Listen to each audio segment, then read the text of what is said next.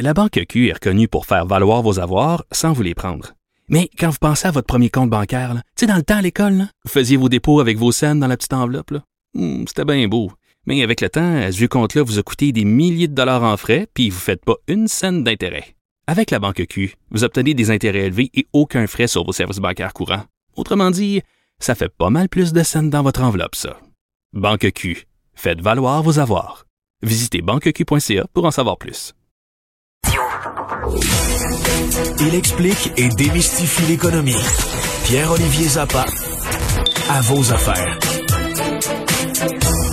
Bonjour Pierre-Olivier. Salut Mario.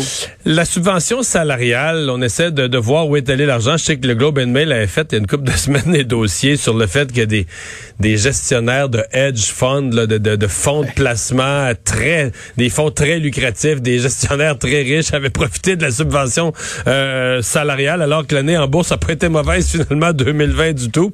Mais euh, là, on essaie de comprendre com- combien d'argent a été dépensé là-dedans? Ben, ça soulève des questions parce que c'est un, c'est un programme euh, hyper généreux. On parle de, de plus de 100 milliards de dollars que va coûter euh, la subvention salariale, dont l'objectif était évidemment de sauver des emplois, de permettre euh, à des gens qui autrement se seraient retrouvés euh, sans salaire, de pouvoir garder un lien d'emploi et aider des entreprises en difficulté. Le gros problème, Mario, puis tu, tu évoques ce papier du Globe and Mail il y a quelques semaines. Le Globe and Mail en a ajouté une couche euh, cette semaine avec une série de reportages qui soulèvent de grosses questions. Euh, on, on peut constater que de grosses entreprises qui n'ont pas nécessairement vu de chute drastique de leurs euh, revenus ou de leurs profits au cours de la dernière année, ont touché des sommes considérables. Euh, je donne l'exemple de, de Bell BCE, par exemple, qui, selon le Globe and Mail, a reçu plus de 120 millions de dollars hein? euh, en, en subventions salariales. Alors que Euh, les, les données cellulaires, tout ça, ça a été utilisé plus que jamais, le télétravail. là. Et, et puis BCE n'a pas cessé dans, la- dans la foulée de la pandémie de verser des dividendes également à ses actionnaires. Euh, donc, à quoi sert exactement la subvention salariale si l'entreprise continue euh, de verser euh, des dividendes à ses actionnaires, puis de l'autre côté en poche 122,9 millions de dollars en subvention salariale? Il y a de grosses entreprises. On pense à Air Canada. Évidemment, Air Canada, toutes ses activités sont paralysées, mais qui a quand même touché plus de 600 millions de dollars de subventions salariales. faut garder en tête que le gouvernement a ajouté à ça plusieurs milliards de dollars autour de 6 milliards pour aider euh, l'entreprise à traverser la crise. Donc, euh, il y, a, des géants, il y a, des compagnies euh, qui vont très bien. Le CN qui a touché de la subvention salariale, SNC Lavalin qui a haussé la rémunération de ses hauts dirigeants de plus de 10% dans certains cas, mais qui a quand même touché des montants issus de ce programme fédéral. Donc, la question qui se pose à ce stade-ci, parce qu'il reste encore 33 milliards de dollars dans le panier euh, pour la subvention salariale, donc dans le budget du gouvernement. Qu'est-ce qu'on va faire de ces 33 milliards de dollars? Déjà, on a annoncé certains resserrements. Donc, euh, à compter de l'été, il faudra au moins une perte de revenus de 10% Donc, on ramène ça Mais, mais initialement, il de fallait pas 10%. avoir une perte de revenus, c'est pas de- d'être de 25-33% du de par Oui, ça a changé, ça a évolué beaucoup, mais oui, effectivement, à un certain moment, c'était plus de 25% Là, on a resserré ces, ces conditions-là, euh, mais certains diront qu'il y a des techniques comptables qui permettent euh, parfois de reporter euh, certains revenus, certains profits, et, et on se retrouve dans des cas de figure des entreprises qui n'ont pas du tout besoin de la subvention salariale, des entreprises parfois, Mario, même qui sont en train de déclarer faillite, là, et puis qui demandent la subvention euh, euh, salariale alors qu'ils savent très bien que l'entreprise va fermer ses portes au cours des prochaines semaines. Donc, il y a, là un, exercice que doit faire le gouvernement pour éviter euh, des dépenses euh, totalement inutiles euh, et, éviter que, ne se reproduise ce qu'on a vu au cours des, derniers mois. Donc, resserrer les conditions apparaît urgent alors que la date des, prochaines demandes approche à grands pas.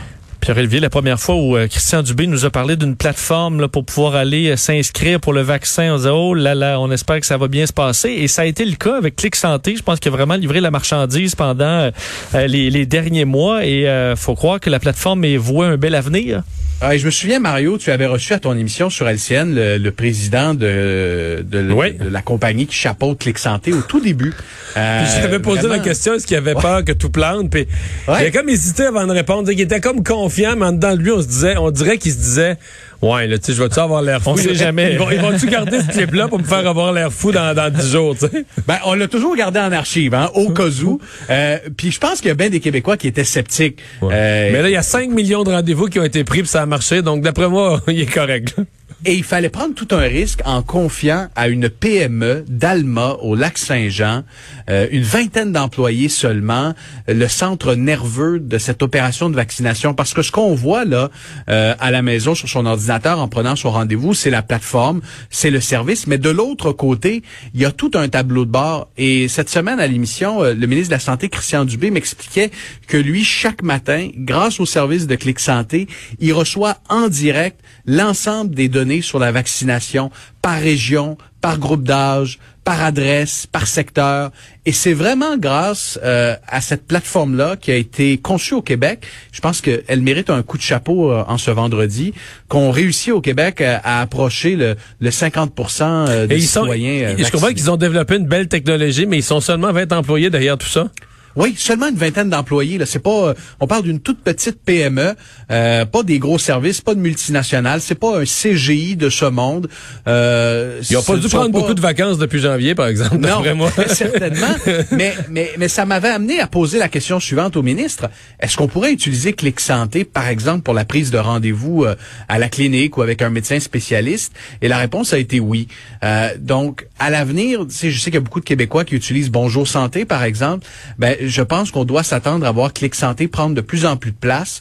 Euh, et c'est tant mieux. Euh, et, et ce serait tant mieux si en même temps on réglait le problème du dossier euh, euh, Santé Québec, euh, qui est un véritable fiasco après presque des décennies de travail et plus de 2 milliards investis.